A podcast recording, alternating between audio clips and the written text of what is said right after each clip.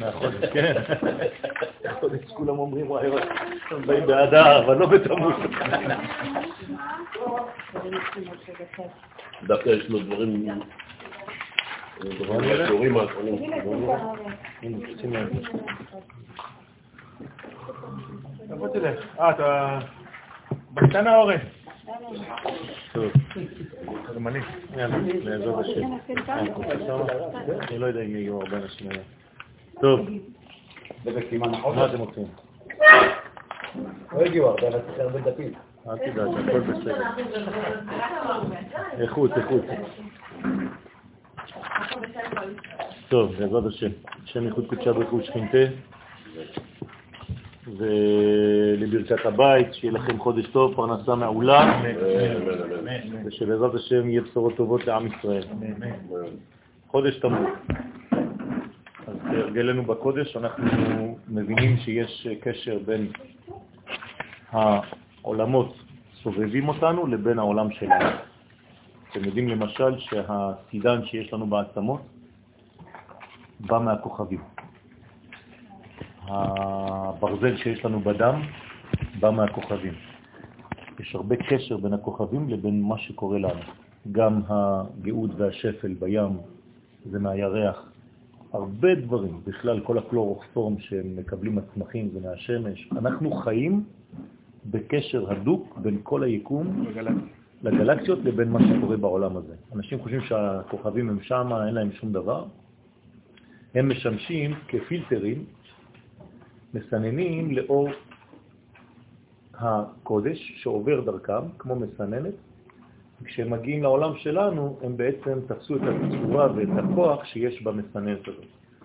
ולכן אנחנו לומדים גם כן מה קורה ביקום שלנו, וצריכים תמיד לראות את הדברים בקוליות, בכוללות, ולא רק את הדברים הפרטיים הקטנים. מי שמסתכל על דברים קטנים בחיים שלו, הולך לאיבוד ובעצם עושה זום על דבר קטן, כל השאר נמצא בערפל, הוא לא מצליח בעצם להתגבר על פחדים. אז אנחנו נתחיל עם המיקום של החודש. מיקומו של חודש תמוז לאחר חודש סיוון מלמד על אופן העבודה הרצויה של האדם בחודש זה, ממטה למעלה, באור חוזר. מה זאת אומרת באור חוזר? כלומר בדאגה להכנת הכלים הראויים להולכת אור השם שירד באור ישר במתן תורה בחודש סיוון. במילים שלנו, אנחנו כאן נמצאים מול זוג חודשים, סיוון ותמוז. בסיוון היה מתן תורה, וחוזר כל שנה בעצם מתן תורה, כי הרי זה בהווה. אנחנו מקבלים מנה כל שנה של אותה תורה, אבל בסגנון אחר, וכדי שהתורה הזאת תתממש בעולמנו, היא צריכה כלי. הכלי אמור לבוא בחודש שאחרי סיוון, זאת אומרת החודש שלנו תמוז. במילים אחרות, אנחנו בחודש הזה אמורים לקבל את האור בצורה אמיתית של מה שהיה וקרה בחודש סיוון. למה אני אומר בצורה אמיתית?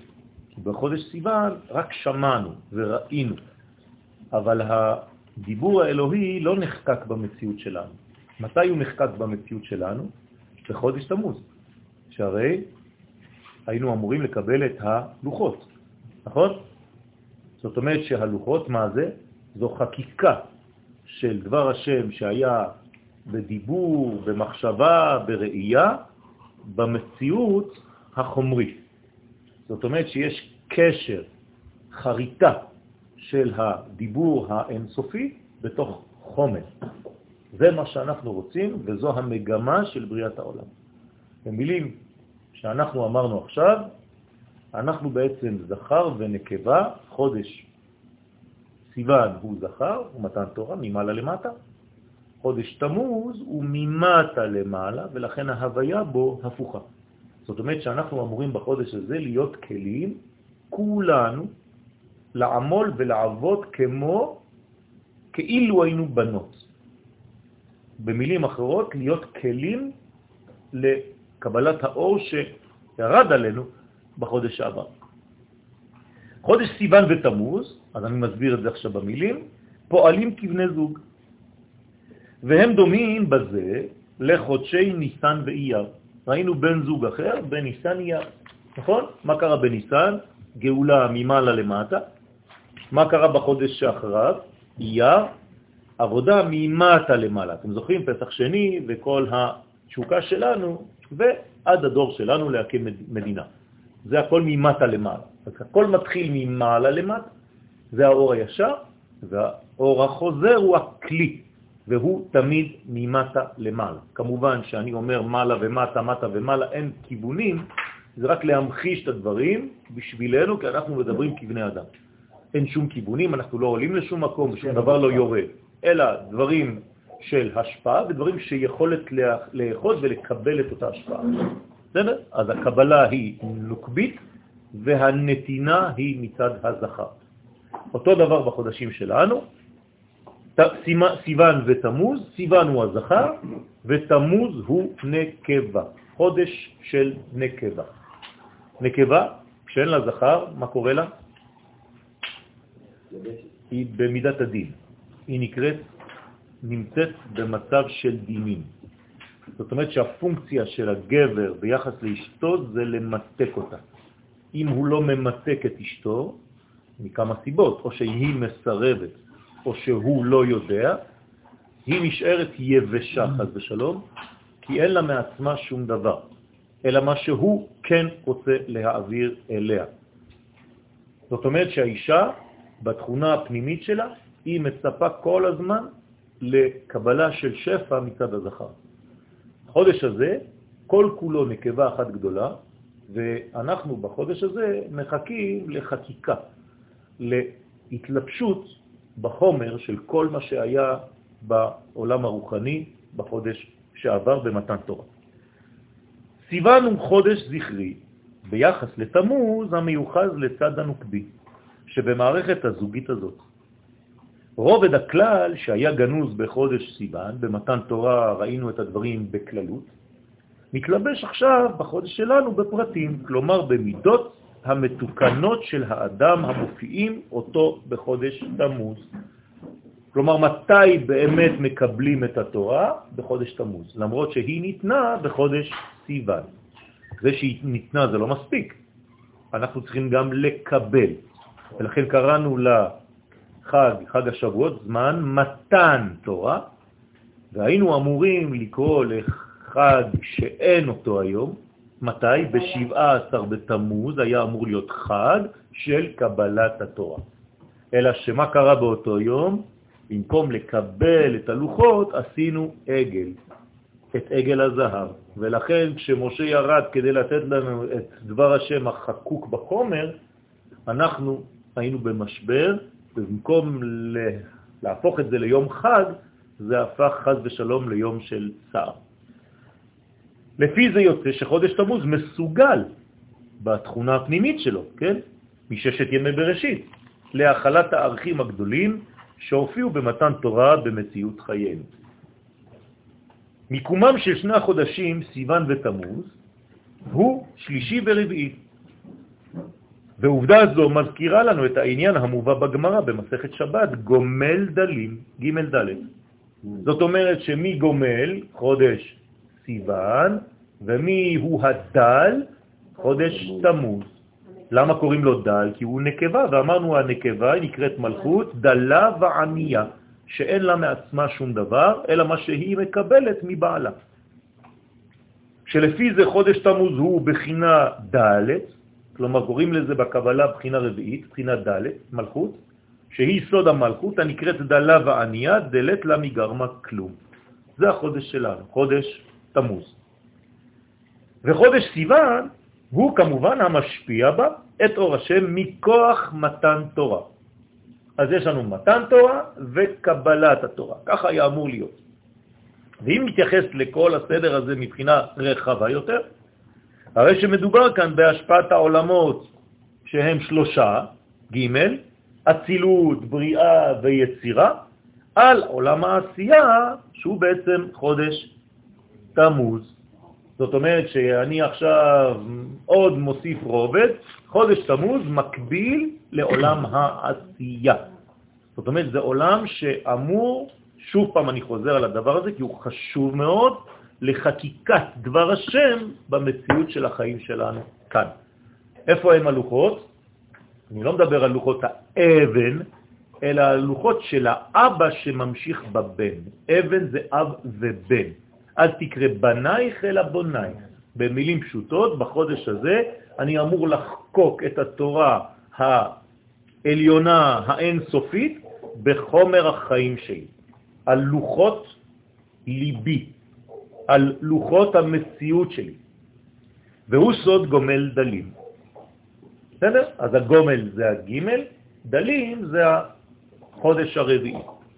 חודש תמוז מקביל לבחינת ד', הרומזת לפרסוף הנוקבה, שעניינו להוציא מן הכוח אל הפועל את המגמות העליונות שעמדו בשורש הבריאה. לעשות לו התברך דירה בתחתונים. זאת אומרת שהחודש הזה מסוגל ביסודו, כבר מבריאת העולם, תמוז, להכיל את דבר השם. עכשיו, מה קורה אם זה לא קורה? זה הופך לקטסטרופה. זאת אומרת שהאור יורד, אבל אין כלים כדי לקבל אותו, הוא שובר את הכל. וזה חורבן בית המקדש, וזה כל מה שקרה.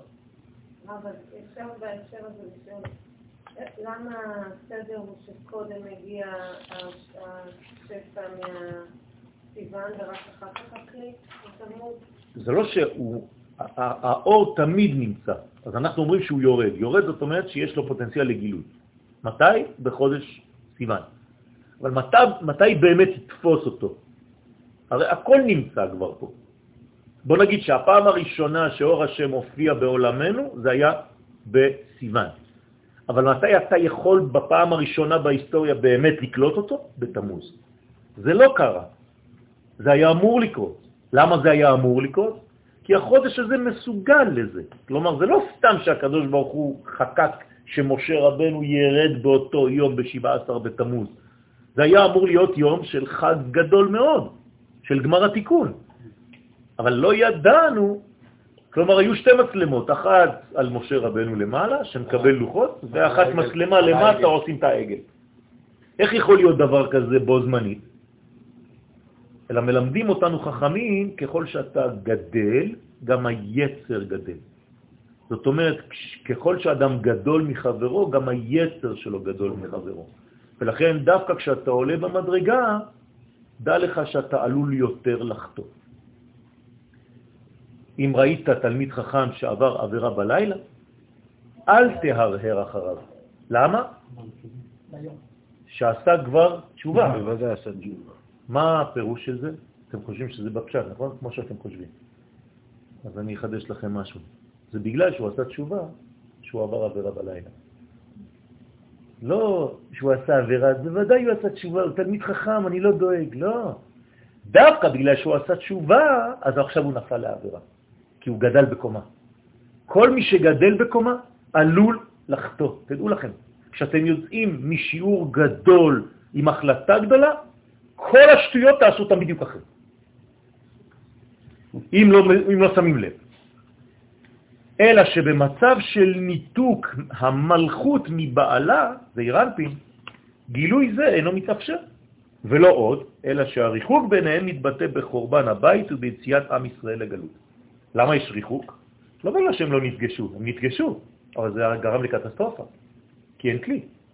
וכשיש אור גדול ואין כלים כדי להכילו, אז זה משבר. זה נקרא שבירת הלוחות. יש משבר. דאגתו של הבורא הייתה לצמצם את הופעתו. נכון? מבריאת העולם הקדוש ברוך הוא כל הזמן בצמצום. למה? כדי לאפשר לתחתונים לחיות באוטונומיה יחסית. ולצורך זה הוא ברא את מערכת הזמן באופן כזה, עכשיו תשימו לב, יש סוד בחודשים, שעשרה חודשים בשנה יהיו נשלטים על ידי חמישה כוכבי לכת בלבד. זאת אומרת, יש עשרה חודשים, אבל רק חמישה כוכבי לכת. כל אחד שתיים. כל חודשיים, מזל אחד, כוכב אחד. הבנתם? למה הוא עשה את זה? זוגות. לא, לא רק השם זוגות, כדי למעט את האור. זאת אומרת שהמזל יופיע על שני חודשים, אז הוא מתפרס על 30 יום ועל עוד 30 יום, על 60 יום. אז כשאתה לוקח כדור ואתה מפזר אותו על 60 חלקים, אז האור קטן יותר, נכון? אז הנה הם, שבתאי, צדק, מאדים, נוגה וכוכב. כלומר, שכל אחד מכוכבי הלכת מחלק את קרינת אורו דרך שני מזלות, כל אחד לחודש אחד בלבד. בסדר? כתוצאה מכך מצטמצם האור המקורי ומופיע בעדינות הנדרשת להחיות את העולם. זאת אומרת שיש לנו בעצם פילטרים גדולים בשביל האור. חוץ מחודשיים. הנה, והנה, במערכת הזאת ישנם שני חודשים שהם יוצאים מן הכלל. ואינם נשלטים אלא רק על ידי הלבנה בחודש תמוז ועל ידי החמה בחודש אב. זאת אומרת שיש לנו מזל וחודש אחד. כלומר, מה קורה פה עכשיו? הרבה אור. יותר מדי. ועובדה הזאת מקרינה אור גדול, בעוצמה גדולה, יותר מאשר בכל שאר חודשי השנה. מבחינה אקטואלית היום, מה שקורה לנו היום בארץ, בואו נראה מה קורה עכשיו. בחודשי תמוז ואב, האור אינו עובר אלא רק דרך מסכו של מזל אחד בלבד, לחודש אחד בלבד. וכתוצאה מזה נעשה ריבוי של אור בתקופה הזו של השנה, ובמידה והכלים אינם עומדים בהשוואה לעוצמת האור, חז ושלום, זאת אומרת שהאור כל כך חזק והכלים לא מתאימים, כי לא בנית, לא עשית עבודה בחודש הזה. תכף נראה מהי העבודה. היא פשוטה מאוד, אבל היא חשובה. הרי שהמפגש ביניהם מוליד משבר, כפי שאירע בשבירת הלוחות בחודש תמוז. אור גדול, ולמטה במקום להכין כלי ראוי, מה הם עושים? עגל. זוהי מידת הדין השולטת בזמן הזה. זה לא דין שלילי, בגלל ריבוי האור שהכלים אינם מתאימים לו. אז כולם מגיעים לחודש תמוז, מה קורה? מתחילים לראות. הם אומרים, וואי, זה עוד פעם שני חודשים עכשיו של דינים, דווקא בקיץ, תרצו לנו את כל הקיץ. כן. אין ים. אין ים, אין זה, זה כל אחד זה, מדוזות, תשעה באב, אסור כן. להיכנס למים, אסור, אה, שגעים אותנו, שיגעו אותנו. סכנות, מה? זה לא סכנות, זה לא דינים סתם. זה ריבוי של אור. עכשיו, אפשר להפוך את זה למצב בריא וכיפי? כן, זה תלוי בנו. איך? שהכלים שלנו יהיו יותר יותר חזקים, יותר איתנים, כדי שנכיל את האור הזה ולא נתפוצץ. זאת אומרת שאם אתה חלש בכלים שלך ואותו אור עוצמתי מגיע, אז הוא פשוט קורע אותך. וזה מה שקורה חז ושלום בעולם בחודשים האלה. אז מה כן צריך לעשות? להרחיב את עצמנו, להרחיב את הכלים שלנו. אז הנתינה לא תלויה במקבל בכלל? מה? הנתינה לא תלויה במקבל? יפה. היא נמצאת, אבל המקבל רק מגלה אותה. אבל היא תמיד, הקדוש ברוך הוא תמיד נותן. היא נמצאת. זאת אומרת שיש אור גדול, או שאתה מכיל אותו ומגלה אותו, או שהוא מפוצץ כשהוא עובר. אז אם אתה, אם אתה לא כלי, אז למה האור מגיע בכל מקרה? בגלל שזה האור שנמצא בעולם. זה חודשים שהם איכותיים, הם מצפים לך. כלומר, יש תביעה פנימית בזמן שקוראת לך מבפנים, קבל אותי. יש צעקה ביקום בחודש הזה, קבלו אותי, אני אור ואתם לא כלים, תפסיקו. אם הקדוש ברוך הוא יהיה נעלם, פשוטו כמשמעו, אז מה היינו עושים? היינו הולכים לאיבוד, היינו אומרים, טוב, בסדר, כל פעם שאנחנו לא יכולים, אז הוא בורח. שוב פעם, הקדוש ברוך הוא רוצה גם לקדם את התהליך שלו. התהליך שלו יש, הוא מגמתי. בוודאי שזה חינוך. אני לא יכול להפסיק לתת שיעור בגלל שיום אחד כל התלמידים נרדמו. אני אמשיך לתת את השיעור, למה?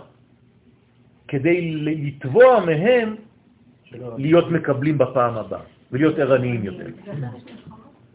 בוודאי, אם, אם, בוודאי, כל קיץ יש מלחמות, למה? כי עוד פעם הכלים האלה. עכשיו, איך זה מתבטא? בצורה של דינים.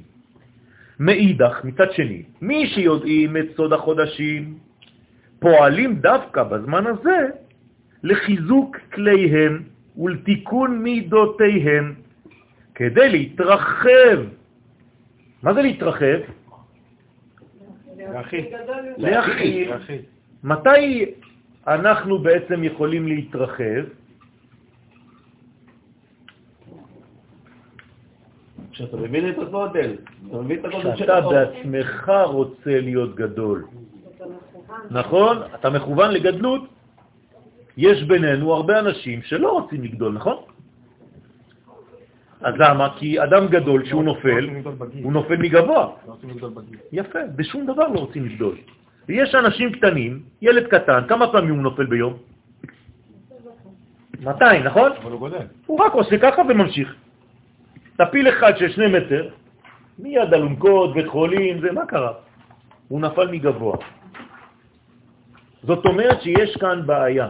יש כאן בעיה של פחד מלגדול, כי האדם אומר, אם אני גדל ויצרי גדל יחד איתי, עדיף אולי להישאר קטן, מה אני צריך את כל הבעיות האלה? אבל הקדוש ברוך הוא מה אומר לך? תגדל. כל עשר, כל מדרגה יש לה מדרגה אלוהית פנימית שנקראת מלאך שאומרת לה, גדל. כלומר, מכים בנו ומכריחים אותנו לגדול. לא רוצים להשאיר אותנו קטנים. זאת התשובה. ממילא, כשאתה גדל, גם היצר שלך גדול יותר. לכן אנשים שיש להם יצר הרע גדול, זה בגלל שהם בפוטנציאל גדול מאוד. פשוט צריך לנווט אותו לכיוון טוב. אתה לא צריך להבהיל אף אחד. לא קרה כלום, זה בסדר גמור. נכון שזה מפחיד, כי אתה אומר, וואלה, אני עושה דברים שאסור לעשות, אבל אני... איך נפלתי לזה? פשוט כי אתה אדם גדול בתוכן. מי עושה את השטויות הכי גדולות בעולם? עם ישראל. אבל הוא יכול לעשות גם את הדברים הכי גדולים בעולם. בוודאי, בוודאי, כל החטאים, כן, הגדולים שהיו בהיסטוריה, זה אנחנו. בגלל שלא היינו מסוגלים לקבל את התורה, בגלל שלא היינו מסוגלים להיכנס לארץ ישראל, דחינו את כל הגאולה. כי רק- אנחנו היינו רואים יפה. יפה. הרב, מה זה החטאים הגדולים? זה מה שאמרתי עכשיו. אמרתי את שניהם. העגל. כן, כן, כן, חוסר כניסתנו לארץ ישראל, חטא המרגלים, חטא העגל, כל זה זה חטאים גדולים מאוד, שמה? שמעכבים את תהליך הגאולה. והיום ממשיכים גם, זה חטאים שבין אדם למקור. גם בין אדם לחברו אנחנו יכולים לעשות.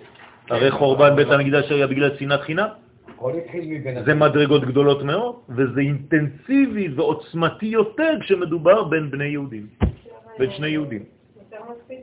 בוודאי. העוצמה היא גדולה אם יותר. נסתכל על אומות העולם, היו שם חטאים בין אדם לחברו בקנה מידה הרבה יותר. זה לא מגיע לקרסול שלנו. זה לא? כלום, שום דבר. זה לא, זה, זה לא מגיע לא- למה לא שאנחנו מסוגלים, כי אנחנו מתקנים את עצמנו, כי אנחנו כל הזמן שולטים, וכשאנחנו לא שולטים אנחנו נופלים. הנה, מבחינה רוחנית אפילו, בית קברות של גויים לא מטמא. למה? כי אין להם קדושה בחייהם כל כך עוצמתית. אז גם במיטה שלהם זה לא כל כך משמעותי. אתה יכול לעבור בבית קברות גוי, לא קורה כלום. כהן רשאי לעבור. כן, אין כלום. אבל יהודי, בגלל שהוא כל כך טהור ועוצמתי בחייו, כשהוא מת, מיד הכל טמא. מה קרה? כגודל החיות, כך גודל האפשרות ליפול. ומה קורה לצדיקים? בסדר? אז הצדיקים נופלים עוד יותר גדול. לא, לא... בסדר? אז זה- מדרגה של אנשים שתקנו. זאת אומרת, הצדיק עלול ליפול יותר מבן אדם אחר, וכשהוא שלט על עצמו במשך חייו, מה קורה?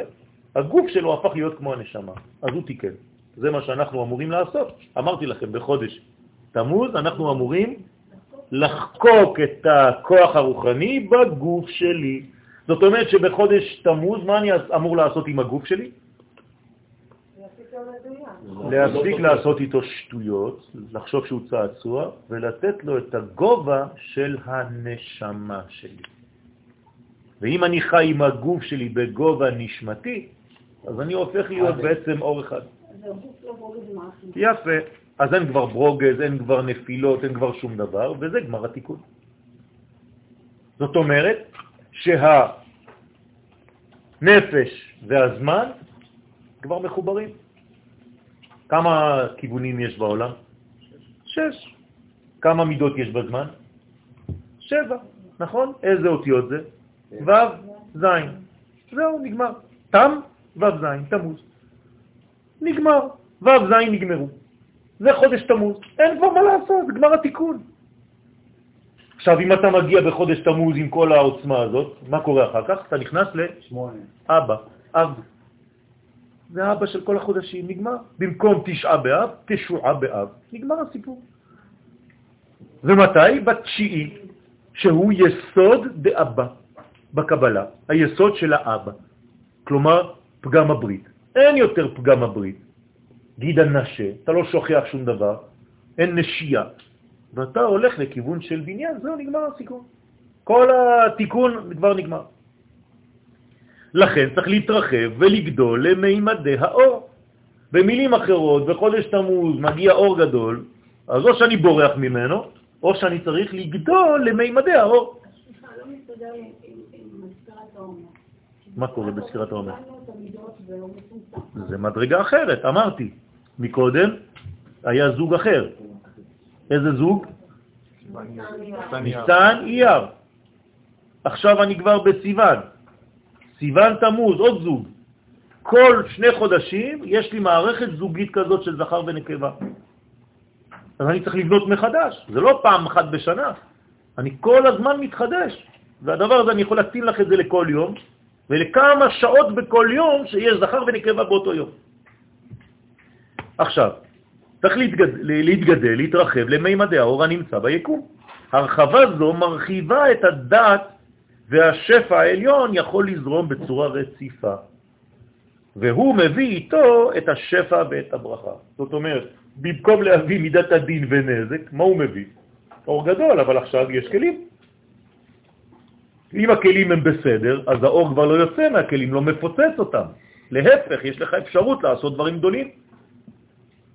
רכב עם מנוע חזק מאוד, כשאתה נוהג עליו בשקט, לא כיף?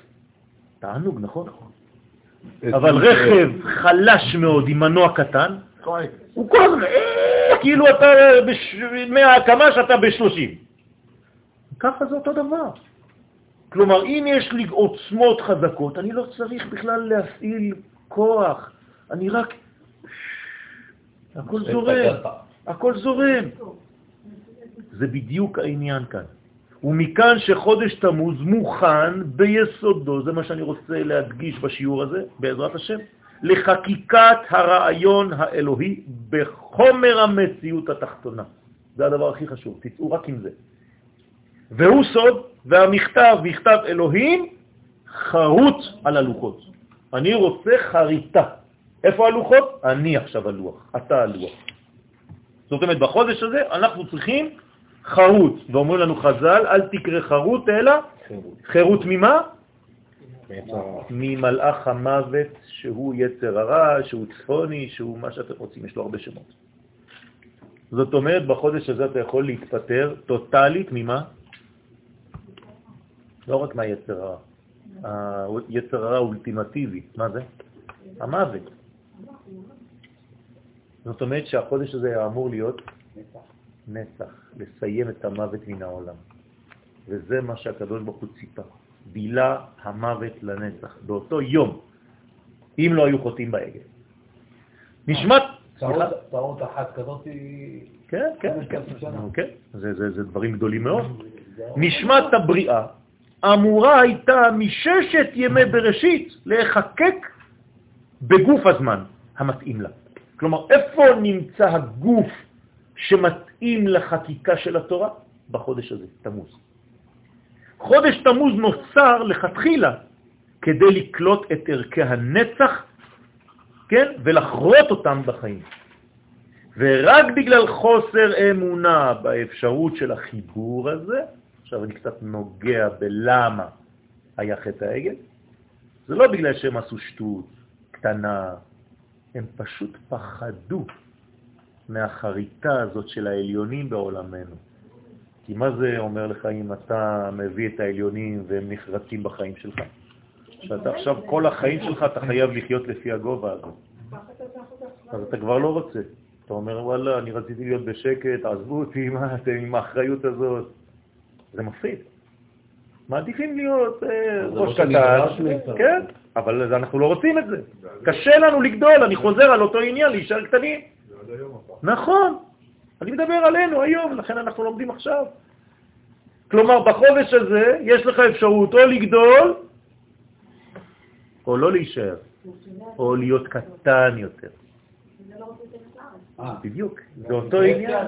בוודאי. אם אין התקדמות, יש. רגרקסיה, אתה חוזר אחורנית. הפער הוא הרבה יותר גדול. יפה, יפה. נוצרה מציאות הפוכה של משבר בעקבות חטא העגל. מה זה עגל בעולמות? זה נפש, נכון? זה מדרגה נמוכה. והקדוש ברוך הוא נותן למשה תורה, מה זה? חיה, יחידה. יורדים לעולם הזה, ואתה בעיגולים עושה שטויות. אתה במדרגה של נפש, לא עושה כלום. הניתוק בין השמיים לארץ, זה ניתוק בערכים, אבל החיבור נעשה בכל זאת ומפוצץ. אבל אתה לא עושה. חשף את החלל הפנוי, ברגע שאתה לא רוצה, אז זה לא הולך לאיבוד. אתה גורם בחוסר הרצון שלך לחלל פנוי, חז ושלום, לריק, לוואקום, שהזמין אליו את כל ההשפעות הזרות ואת כל המשברים שיופיעו בחיי האומה ובחיי פרטיה עד סוף כל הדור. במילים אחרות, נוצר חלל בחודש תמוז, שחז ושלום אם אנחנו לא משלימים את החלל הזה באור, אז זה חלל גדול שקולט את כל חז ושלום הזבל שיש ביקום. אפשר להגיד את זה הפוך, שאין ריק בעולם. יפה. לא נכון, לכן אמרתי, ברגע שאתה גורם לריק, הוא מיד מתמלא במשהו אחר. במילים אחרות, אין ריק. אבל או שהוא מלא בקדושה, או שבאופן אוטומטי הוא מתמלא במקום אחר. בסדר? חודש תמוז קשור ללבנה, ולמזל סרטן. הלבנה עצמה נבראה על ידי האות תו. נכון, אנחנו יודעים שהקדוש ברוך הוא ברא את העולם, ככה מלמד אותנו ספר היצירה, רק באותיות. הכל זה אותיות. ברוך שאמר והיה העולם. האות תו היא זו שבראה את הלבנה. שאלו אותי איך? לא יודע. לא יודע. אני רק יודע דבר אחד, האות תו זו האחרונה שבאלף בית, והלבנה היא המלכות, היא האחרונה שבמזלות, ולכן יש הקבלה ביניהם. בסדר? ומזל סרטן נברא על ידי האות ח'. מה זה האות ח'? ו' ז', אתם זוכרים? כן, נכון? ב- בונים את הח' בו' ז'. זאת אומרת שיש כאן בעצם מדרגה של פחד, ח' ות'. מה זה ח' ות' בעברית? ח', טוב, כלומר פחד, לא החטאה בט', כן? חת. היעדר האור, עכשיו, זה יכול להיות גם חיות. זה בתנאי שמשלימים את זה. Mm. בינתיים זה חץ. היעדר האור שנגרם בגלל חוסר התאמת הכלים אליו, מופיע ברמז בצורת צירופו של החודש. למה השם מופיע הפוך? ה' ו' ה' י' במקום י' כו' כ'. ממש הפוך. זאת אומרת שבחודש הזה יש העדר גדול של אור. למה? כי אין לך כלים לקלוט אותו, אבל הוא ישנו. ואם הוא ישנו ואין כלים, מה קורה? אמרתי לכם, אור גדול ואין כלים או כלים קטנים, חד ושלום, שבירת הכלים. כלים זה תיקון המידות של האדם, וכמה מידות יש לנו לתקן? שבע. חסד, גבורה, תפארת, נצח, הוד, יסוד ומלכות. כלומר, תיקון הנתינה שלי, תיקון הגבולות שלי, תיקון האיזון שלי, תיקון ההנצחה במה שאני עושה, לא פעם כן ופעם לא, תיקון הראייה שלי מרחוק, תיקון הברית ותיקון המלכות, שזה הגילוי של כל מה שיש לי בפנים ולא הוצאתי, כי אני הולך לשטויות במקום להוציא את מה שיש לי בפנים, ויש לי. ולצורך התיקון, עלינו לבנות מחדש את מערכת המידות, הנה, הראויה לצורך קבלת האור, מבלי שהדבר יוביל למשברים. למה אתה כל הזמן צריך לעבור דרך משברים? דרישה פנימית זו תואמת לצירוף האחרון באנה בכוח, שבעתנו קבל ושמע צעקתנו יודע תעלומות. כלומר, זה המשפט שמתאים לחודש. כלומר, בחודש הזה שבעתנו, מה זה? תפילה. זה יותר מתפילה, זה, זה זעקה פנימית, נכון? שבעה. קבל, אנחנו מבקשים ממנו קבלה, כלומר, כי אנחנו בעצם, אם אני דורש ממנו לקבל, אז מה זה אומר? שגם אני מקבל. הוא שמע זעקתנו, יודע תעלומות. מה זה יודע תעלומות? אתה יודע שאני לא עושה את הדברים בכוונה, אתה יודע את הסוד הפנימי שהרצון שלי הוא לתקן. אני לא מצליח עד היום, אבל לאט לאט אני נבנה מחדש ובונה את המערכת שלי בצורה נכונה. חולשה בכלים מהווה סכנה, כלומר אדם שיש לו אורות גדולים, נשמה גדולה בפנים ופוטנציאל גדול שהוא קיבל מהקדוש ברוך הוא. איך אתה יודע שיש לו דברים כאלה? כי הוא. כי הוא כל הזמן נופל. ביצר הרע, בדברים, בחולשות, בכל מיני דברים. למה? יש לו אור גדול, והוא לא מספיק, מספיק בנה את הכלים שלו. לכן הוא נופל.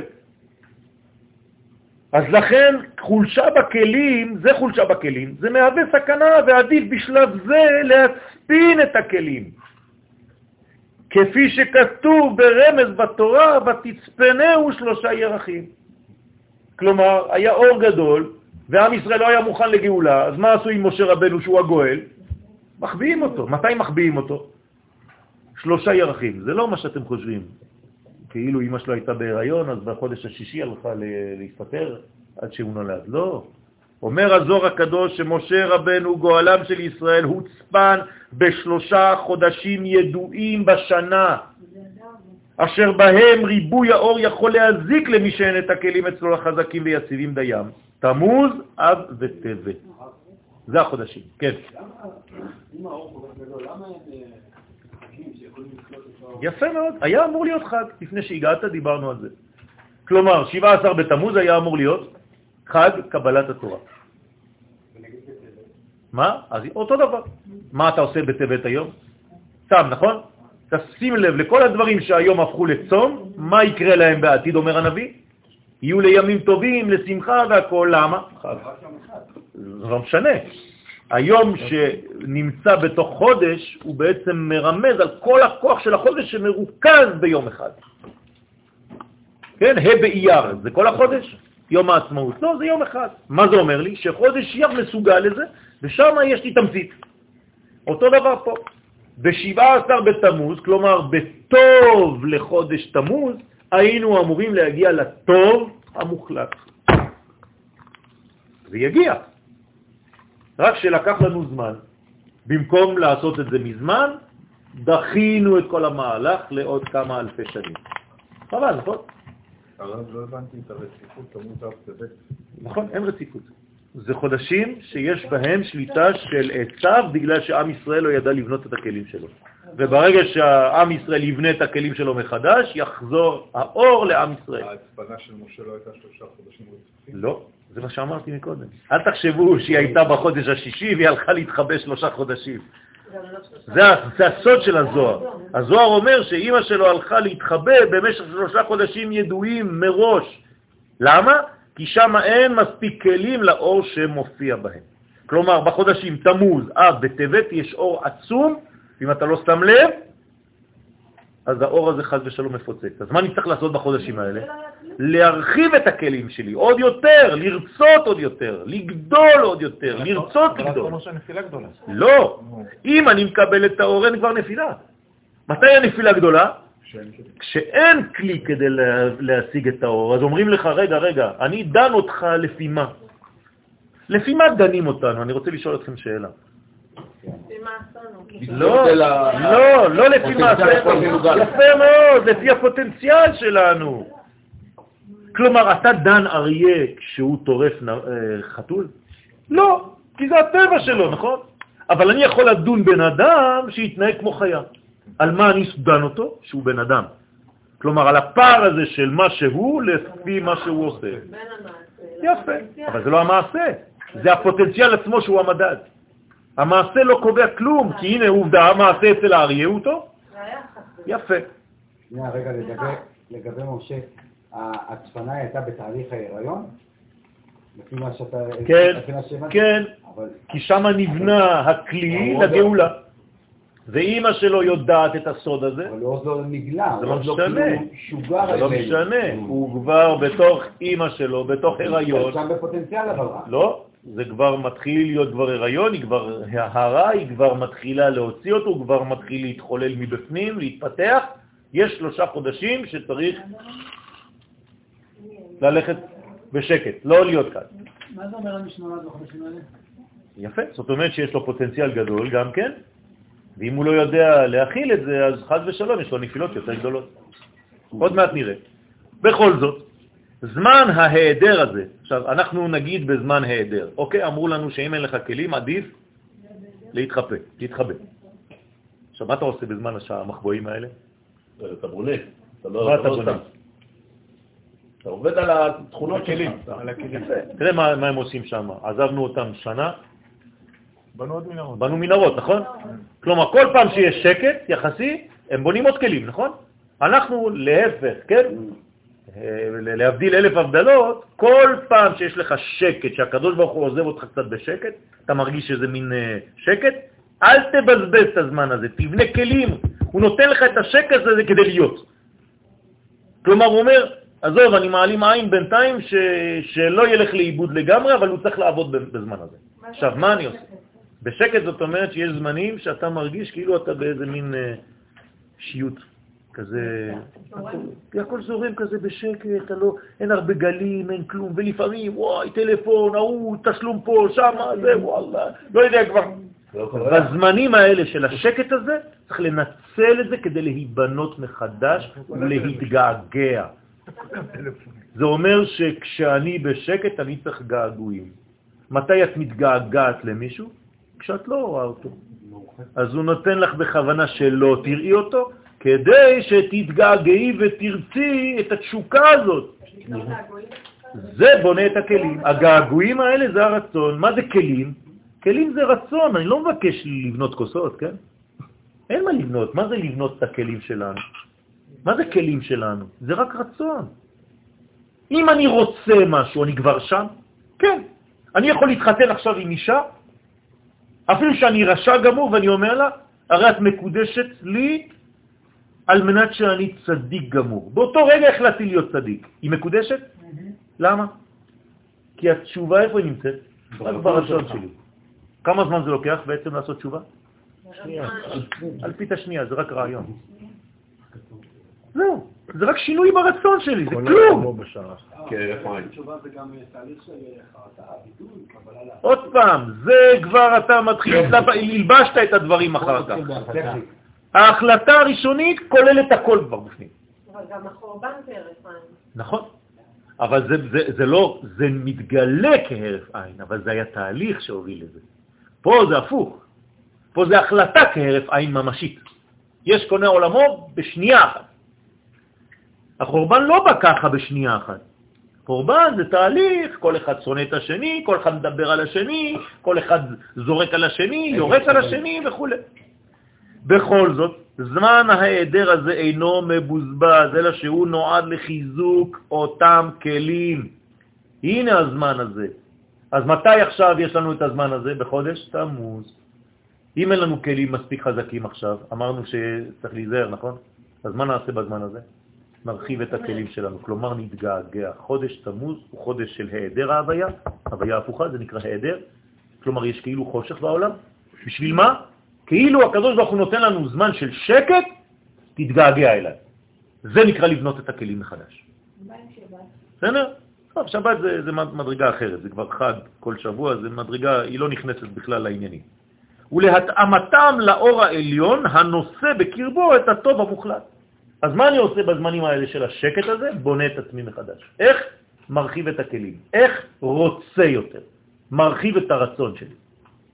זמן העדר צריך ואמור להיות מנוצל להגביר בו את הגעגועים ואת התשוקה לחידוש הקשר שנפרם בזמן הגלות. מה? גם לימוד. גם לימוד. כשאת לומדת על נושא ומדברת על הנושא או על מי שהוא, את מתחילה להתגעגע. לא, הרב אמר נכון? מה זה להתגעגע? זה לגעת בלי לגעת. גע, גע. כן? אבל הרב אמר חקיקה ממש. יפה. זה באידאל, זה באידאל, אבל אמרתי שאם אין כלים לזה, חקיקה זה לא חקיקה, זה בום. אז כשיש לנו כלים חזקים לזה, זה מה שצריך להיות חקיקה אמיתית. בינתיים לפחות תתגעגע להרחיב את הכלים שלך.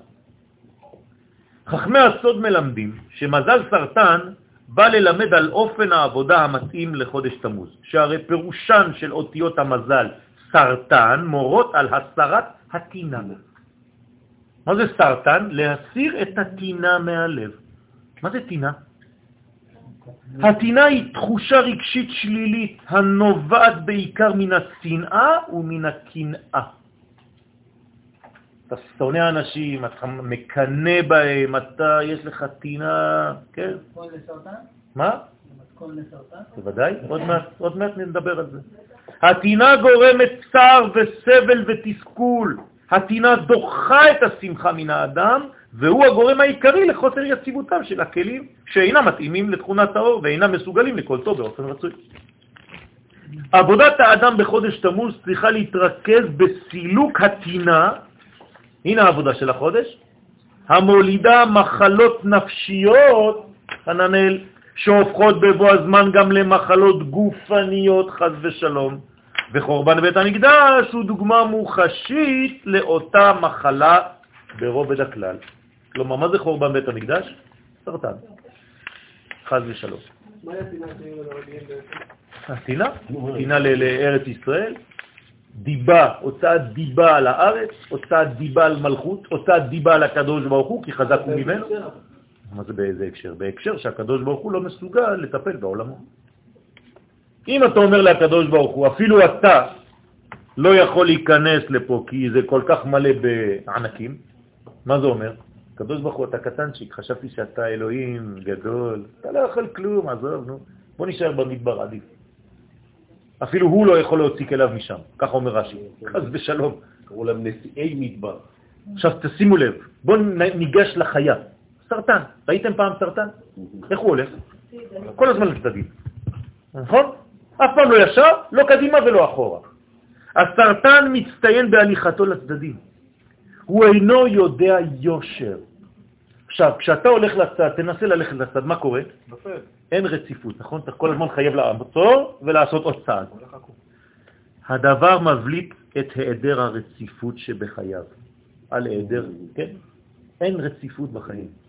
המובילה את האדם שלא הסיר את הטינה מעליו לחוסר זרימה רציפה של אור השם דרכו. לכן הוא כל הזמן הולך לצדדים. הוא לא ישר. חכמי הסוד מוסיפים שהעצבות המופיעה בחודש תמוז, חז ושלום, כשלא מבינים את החודש הזה ונופלים שם כשהכלים נשברים, עלולה להכניס את האדם לקבוצת הסיכון של מי שחולים במחלת הסרטן. חז ושלום. אני אוסיף לכם עוד משהו. אומרים חכמי הקבלה שכל מי שחולה במחלה, לא עלינו ולא עליכם, זה מתחיל בחודש תמוז. כך אומרים חכמי הסוד. חז ושלום. הרפואה. מה? טמון כן. יפה. יפה.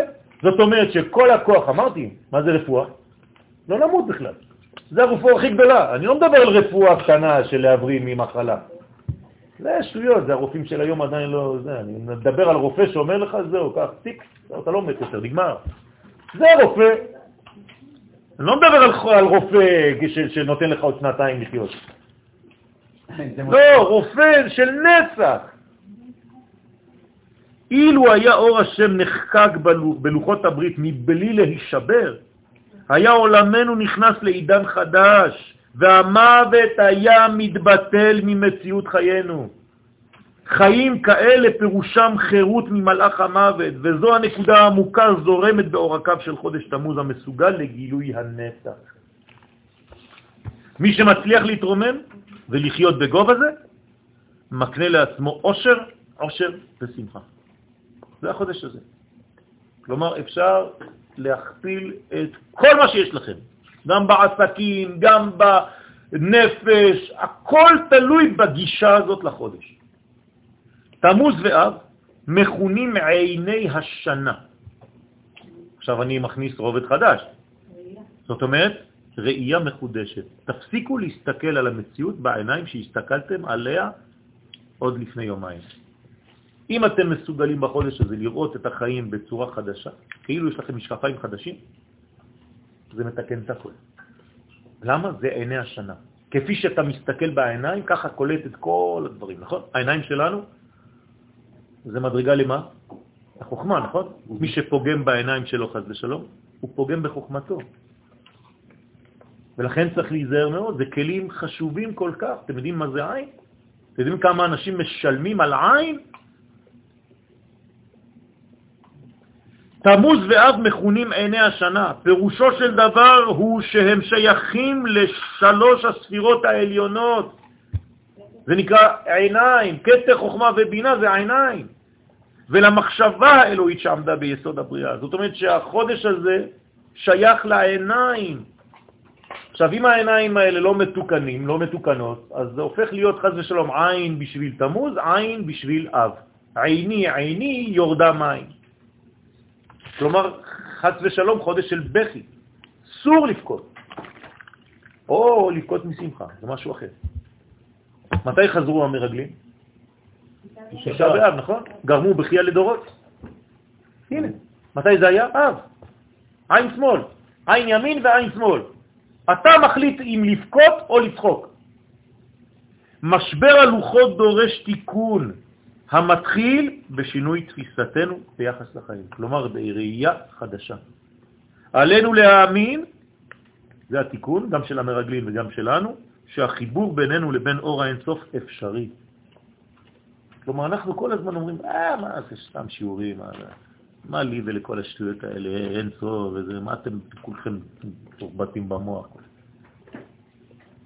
למה? כי אנחנו לא מאמינים שזה באמת קיים. זאת הבעיה שלנו, זה חוסר אמונה. שיש מי שהוא בעל הבירה פה והוא נותן את השפע והוא נותן את החיים ואת השמחה ואת הכל. ממנו הכל. תן לו לזרום. ושאסור לנו להתייאש מוודאות התיקון הזה. אם אתה מתייאש מזה, זאת אומרת שאין אין תכלית, אין תקווה לעולם. עם ישראל הרי זה התקווה של העולם. עד עם ישראל, עד הופעתו, העולם היה מונה את החודשים מתשרה. כלומר, לכיוון של חורף. כשעם ישראל פתאום נולד בניסן, פתאום זה האביב של כולם, אנחנו הולכים לכיוון הקיץ, הכל פורח. פריחה עולמית. זה עם ישראל, אנחנו מייצגים את האור הזה בעולם. עכשיו, אם אתה כל הזמן עם ראש של אה, תשעה באב, כמו שאומרים, אף אחד לא רוצה להתקרב אליך, אתה לא מושך בכלל. למה עם ישראל לא משך שום אומה במשך כל הגלות, כמו שכתוב בספר הכוזרי? למה אותו מלך לא רוצה ללכת עם עם ישראל? הוא אומר להם, אתם בזויים, אתם זרוקים, אף אחד לא שם, איך אתה לבוש בכלל, אתה זרוק שם הרבה. אבל אולי זה היה קטע של הצפנה. לא, זה לא קטע של הצפנה, זה קטע של נזרקנו מארצנו. זאת הבעיה שלנו. למה? כי לא ידענו להכיל את האור הגדול הזה שיש לנו פה. יש לך דברים ביד ואתה נותן את המפתחות. זאת הבעיה שלנו, נותנים לך מתנות גדולות מאוד ואתה לא יודע איך להכיל אותן, זה כמו תפוח ה... אז אוקיי, אתה זורק בעצמך, אף אחד לא לוקח מאיתנו שום דבר, אנחנו עוזבים את הכל. כן. זאת אומרת, אתה עוזב את הדברים, אתה לא מסוגל לחיות בגודל, אתה פוחד מהגודל. כל פעם שיש לך דבר שהוא גדול, אתה אומר, וואו, וואי, גדול עליי, עזוב, עזוב. אנחנו יודעים לחיות בשפע. נכון, נכון. פוחדים מלהיות מאושרים. כל פעם שמגיעה לך איזה מדרגה של עושר, אתה גורם לאיזה מריבה כדי לשבור את זה. חז ושלום. זה, זה במנטליות שלנו, זה פסיכולוגי. יש הרבה נתונים בפנים, גם פחד מעין הרע, אז כל אחד גורם לעצמו שתביא איזה מכה, חס ושלום, לרכב, כי שלא יהיה כל כך נקי, שלא יסתכלו עליו. תן איזה מכה שם. כן, נגד עין הרע, שיהיה איזה בוניה כזאת קטנה, מעוויש כזה, זה בסדר. למה? הכל ככה בחיים שלנו, אנחנו פוחדים מלהיות שלמים. כל פעם שכיף לך יומיים, וואלה, מזמן לא רבנו, אה? מה זה, זירה? הייתה שאלה? כן, המהות של החיים, השגרה הזאת בעצם, היא בסופו של דבר אה, די קובעת אותנו. נכון. היא החידוש הזה. נכון. נכון, נכון. כאילו, עם הרצון ועם כל הרצון וכל הדברים האלה, בסופו של דבר זה כל כך קשה, כן, אתה לא יכול להתנתק מזה באמת. נכון. אתה לא אתה צריך לעלות פשוט למדרגה אחרת. איפה אין זמן? איפה יש חופש? רק בעולם שנקרא בינה. כלומר ברובד הנשמה, נכון? מתחת לבינה זה רובד הזמן. כלומר, רק בעולם הבא, במרכאות, שהוא כאן בעולם הזה, כן, אבל בגובה של עולם הבא, אתה חופשי. יפה, בשביל זה צריך ללמוד פנימיות. הפנימיות הזאת חודרת בנו ועושה אותנו אנשים חירותיים יותר. זה נקרא אלמא דחירו. אז בשביל זה צריך ללמוד סוד בדור שלנו. זאת הראייה. בוודאי. זה שינוי המשקפיים שאמרתי קודם. הוא עושה אותך שמח. זה, זה מדרגה אחרת לחלוטין. מי שבא ללמוד איתנו ביום חמישי בלילה, יודע שאנחנו לומדים שם על תיקוני זוהר, שזה בעצם הלימוד שמונע מעיכוב הגאולה. למה אנחנו מתעכבים בגאולה השלמה? בגלל זה עוד מעט נגיע לתיקון הזה. אתם תראו מה אומר הזוהר שם. חז ושלום. אז אנשים לא מבינים, מצחיק. אה, הוא אמר. כמו שנתתי שיעור, אז אחד מהתלמידים שלי היה אתמול בשיעור של איזה רב שבא מצרפת, אז הוא אומר לו, כבוד הרב, אני לא מבין למה הרבנים אה, מחוץ לארץ לא עולים לארץ. אז הוא אומר לו, אתה בטח תלמיד של אה, יואל. לא, לא, תשמעו, זה, זה לא הקטע. הוא אומר לו, לך לך, יש כמה קריאות. אתה לא חייב לקרוא לזה לך לך כמו שאתה אומר בבקשה. אז אומר לו, אבל זה כתוב, לך לך אל הארץ אשר אראך. הוא אומר לו, כן, זה אחת מהקריאות. אז התלמיד מסכן לא ידע מה לענות לו. אז התקשרתי לרב אחרי הצהריים, אמרתי לו, כבוד הרב, אין מקרה יוצא מידי פשוטו, נכון? הוא אומר לי, לא, זו קריאה, אתה יודע, לך לך וזה. אמרתי לו, כן, אז בוא נעשה הרבה קריאות כאלה. התחלתי לעשות לו רשימה של קריאות כאלה. הוא התחיל לפחד, הוא אומר לי, אל תגזים. אמרתי לו, למה? זה קריאות? לא. לא תבשל גדי בחלב אמו. פעם אכלתם בשר עם החלב של אמא שלו? בחיים זה לא יקרה לכם, נכון? הוא נולד שם בארגנטינה והחלב שלו היה פה ב... מה הקשר? אתה יכול לאכול בשר וחלב, נכון? אז הוא ככה שומע בטלפון, אני שומע שקט. אתה רוצה שאני אמשיך? לא תבערו אש בכל מושבותיכם ביום השבת. אם אני לא יושב, זה לא מושבי, אני יוצא החוצה, אני יכול להדליק, נכון? רק במושבותי אני לא יכול. אני יכול להמשיך? או אני אומר לו עין תחת עין, מה זה? כל מי שהוריד עין מוציאים לו עין עם כפית. ועוד ועוד ועוד ועוד התחלתי לעשות לו ככה. אז הוא אומר לי, טוב, לא רציתי, לה... אומר לו, אבל אתה מדבר עם תלמידים. אתה, אתה, אתה, אתה, אתה מקלקל חינוך ארץ ישראלי. אז אם אתה נותן את השיעורים האלה לחברים שלך שלא יעלו לארץ, זאת בעיה שלך. אבל אל תבוא לקלקל פה בארץ ישראל, יש לנו מלא רבנים פה, ברוך השם. אמרתי לו תודה ולהתראות. טק. טוב, על כל פנים. בחודש תמוז הייתה יוזמה עליונה לשוב לעולמנו. הקדוש ברוך הוא החליט לשוב לעולם הזה בחודש תמוז. אז מה, הוא פספס? לא. רק עניין של זמן, זה רק מתלבש בזמן. הוא חוזר. בחודש תמוז הוא חוזר, אפילו בתמוז הזה, בעזרת השם. אלא שהיא נדחתה, אך לא בוטלה, היוזמה הזאת. כלומר, הקדוש ברוך הוא אף פעם לא מוותר על שום דבר, הוא לא ותרן. כל מי שאומר לקדוש ברוך הוא ותרן, יוותרו מער. הוא לא מוותר. אז מה הוא עושה? פשוט דוחה את הדבר. מלביש את זה בזמן יותר ארוך. זהו. עלינו מוטלת האחריות ליישם את התיקון הזה בתקופתנו, כדי לזרז את גילוי מלכות השם בעולם במהרה בימינו אמן. אז החודש הזה, סיכום קצר, חודש של הסרת הטינה, הדבר הכי חשוב, שלא יהיה לך חז ושלום שנאה בלב למישהו, לנקות את הכל, להירפא מכל המחלות האלה, כן, ודווקא, דווקא, בגלל שזה ככה, מה יקרה? מה עלול לקרות? מלא אנשים מעצבנים. בטח, אם לא, זה לא עובד. נכון? חייב לעמוד במבחן הזה. אז להירגע, להיות בשמחה, לא להיכנס לזה ולשמור בעזרת השם על בניין, ואם הכלים עדיין לא חזקים, להתגעגע כדי לחזק אותם. בגעגועים אנחנו מחזקים את הכלים, וכשיגיע היום והכלים יהיו חזקים, הקדוש ברוך הוא, האור ייחרט בתוך הכלים האלה, ואז אנחנו כבר חיים עליהם. כן. תיקון הכלים שנדרש מעם ישראל, הוא נדרש מכלל הפרטים, או שיש עניין של איזשהו רוב מכריע, יש עניין של, של יחס כמותי? יש, יש גם וגם. יש יחס כמותי של 600 אלף, אבל זה לא מה שאתה רואה בחוץ. זאת אומרת, אם יש 600 אלף שאפילו החליטו מבפנים לדבר הזה, כתוב כמו במציאת מצרים, וידע אלוהים. אתה לא תדע, אבל הוא יודע. כלומר, אני יכול לראות אנשים ברחוב שלא נראים לי כלום, אבל מבפנים יש להם את זה, והם רוצים, והם מתגעגעים לזה, למרות שבחיים שלהם הם עדיין לא הגיעו לזה, וידע אלוהים, הוא יודע. אז החשבון הזה הוא חשבון אלוהי פנימי. מתוך המיליונים של עם ישראל אין היום 600. יש, בעזרת השם, לכן אנחנו פה.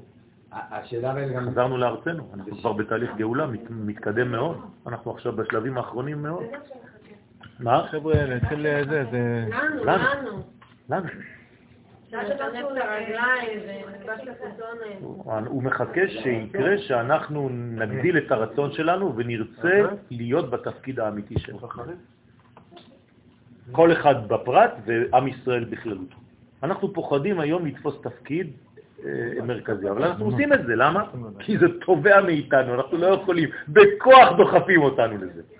ראיתם פעם מדינה שעושה חשבונות עצמיים כל הזמן כמונו? כל הזמן ועדות על כל דבר, כל דבר קטן אנחנו עושים ועדות ותחקירים וחיקורים, מה זה הדבר הזה? אין מדינה כזאת בעולם. אז אומרים, תראה כמה יש פה דברים. נכון, כי הכל צף, כי אנחנו כל הזמן מטפלים בהכל. ההוא גנב, אז מרימים, ההוא עשה זה, אז מרימים, אז מראים, ואז מראים, מראים, מראים, מראים, על כל הפצעים עולים. זה אומר שאנחנו בתהליך של רפואה. אבל שם מחביאים, מחביאים, מחביאים, מחביאים, הכל מלוכלך מבפנים. אז יש בזה גם טוב, לא צריך לראות את הרע. כשישעיהו הנביא נמנע להיות נביא, הקדוש ברוך הוא אומר לו, אתה בטוח שאתה רוצה להיות נביא? אתה יודע מה הם עשו למיכה? הכניסו לו אגרופים, הרסו אותו, ירקו עליו, אתה יודע מה הם עשו לעמוס? אתה יודע למה קוראים לו עמוס? כי הוא המגמגם, הוא עמוס בדיבור, לא יכול לדבר, כולם זורקים עליו אבנים. מה אתם חושבים שנביא זה בשקט? ירמיהו בכלל. זקנים. הוא אומר לו, אתה בטוח? אתה יודע, הבנים שלי יכניסו לך מכות בשני הלך היין, הם סרבנים, הם עקשנים, הם הכל. אומר לו, בסדר, שלח אותי. אה? אתם מבינים? אז, אז זאת אומרת שלמרות כל זה, הקדוש ברוך הוא אומר לו, את מי אשלח? אני צריך לשלוח מישהו, למה? כי בפנים הם בניי. התוכן שלהם אף פעם לא זז, הכל רק מבחינה חיצונית. כל הלכלוכים שלנו זה רק לכלוכים כמו כתמים בבגד. אני לא זורק את החולצה שלי כל יום, נכון? אני מכניס אותה למכונה, היא חוזרת נקייה, מגעצים אותה, עוד פעם אני יכול לשים אותה עם ריח טוב. ככה זה עם ישראל. לא. אם לא היה לנו, אם זה היה חז ושלום פנימי, לא הייתה אפשרות לכפרה, להעביר את היד ושהכל ירד. עצם זה שאנחנו מקופרים, עצם זה שאנחנו עושים תשובה, זאת אומרת שאנחנו חוזרים, שווים לטוב הפנימי הזה שיש בנו. וכל אחד פה הוא טוב כזה. כל עם ישראל הוא טוב כזה, ולכן אם אני רוצה לדבר טוב על עם ישראל, אני צריך לראות ברמה הפנימית. אסור לי להסתכל ברמה החיצונית, כי פה אני אראה את כל הפגמים. אין דבר כזה. אין דבר כזה. אלוהי נשמה שנתת בי, טהורה. אין דבר כזה. זה רק בצלם, בלבושים החיצוניים. נכון, נכון. אז זה אומר הנביא, על הר גבוה עלי לך מבשרת ציון. אם את לא עולה על הר גבוה, כן, לא תראי שום דבר. כל מי שנולד בחודש הזה, כן? יש לו כוחות, כן, עוד יותר חזקים מהדבר הזה. זאת אומרת שיש לו כוח של אור גדול, שדורשים ממנו כלים יותר חזקים כדי לא להתמוטט. נכון, כן? כן, כן. זה מדרגה של, של אה, עצבנות ושל עצבות אה, יותר מדי גדולה. כי הוא, אני אגיד לך גם למה, כי הוא מאוד מאוד מאוד שלם. וכשאדם שלם הוא לא סובל דברים קטנים שהולכים אה, לא טוב. אז הרצון לשלמות זה מין אובססיביות כזאת שמעצבנת. כהנים. נכון. אז ככל שהאדם רוצה להיות שלם יותר, אז כל דבר קטן מעצבן אותו. כן, אם אתה אדם זריז במחשבה, זה כמו בכביש, נכון? תמיד בעלייה לכבר יש לך איזה אחד על עשרים ככה, אתה כבר לא יודע מה לעשות איתו, כן. אתה כבר זריז בראש, אתה יכול כבר לעבור ככה, מה לעשות, כן? זה הכל ככה זה. בחיים שלנו יש אנשים זריזים מאוד במחשבה, במעשה, ויש אנשים מאוד כבדים, כאילו הגלגלים שלהם מרובעים. ככה זה בחיים. לפני שהוא עושה זה, הוא מסתכל, אתה מחכה שהוא יצא מהחנייה, כאילו מה קרה? שעתיים, וזה, מוריד את הזה, שם את המשקפיים, יאללה, צא כבר, אנחנו כולם מחכים. וככה זה בחיים שלנו. טוב, רבי חנניה בן הקשה אומר, רצה הקדוש ברוך אני אקח אותם, לדקות את ישראל, לפיכך להם תורדות, כמו שנאמר.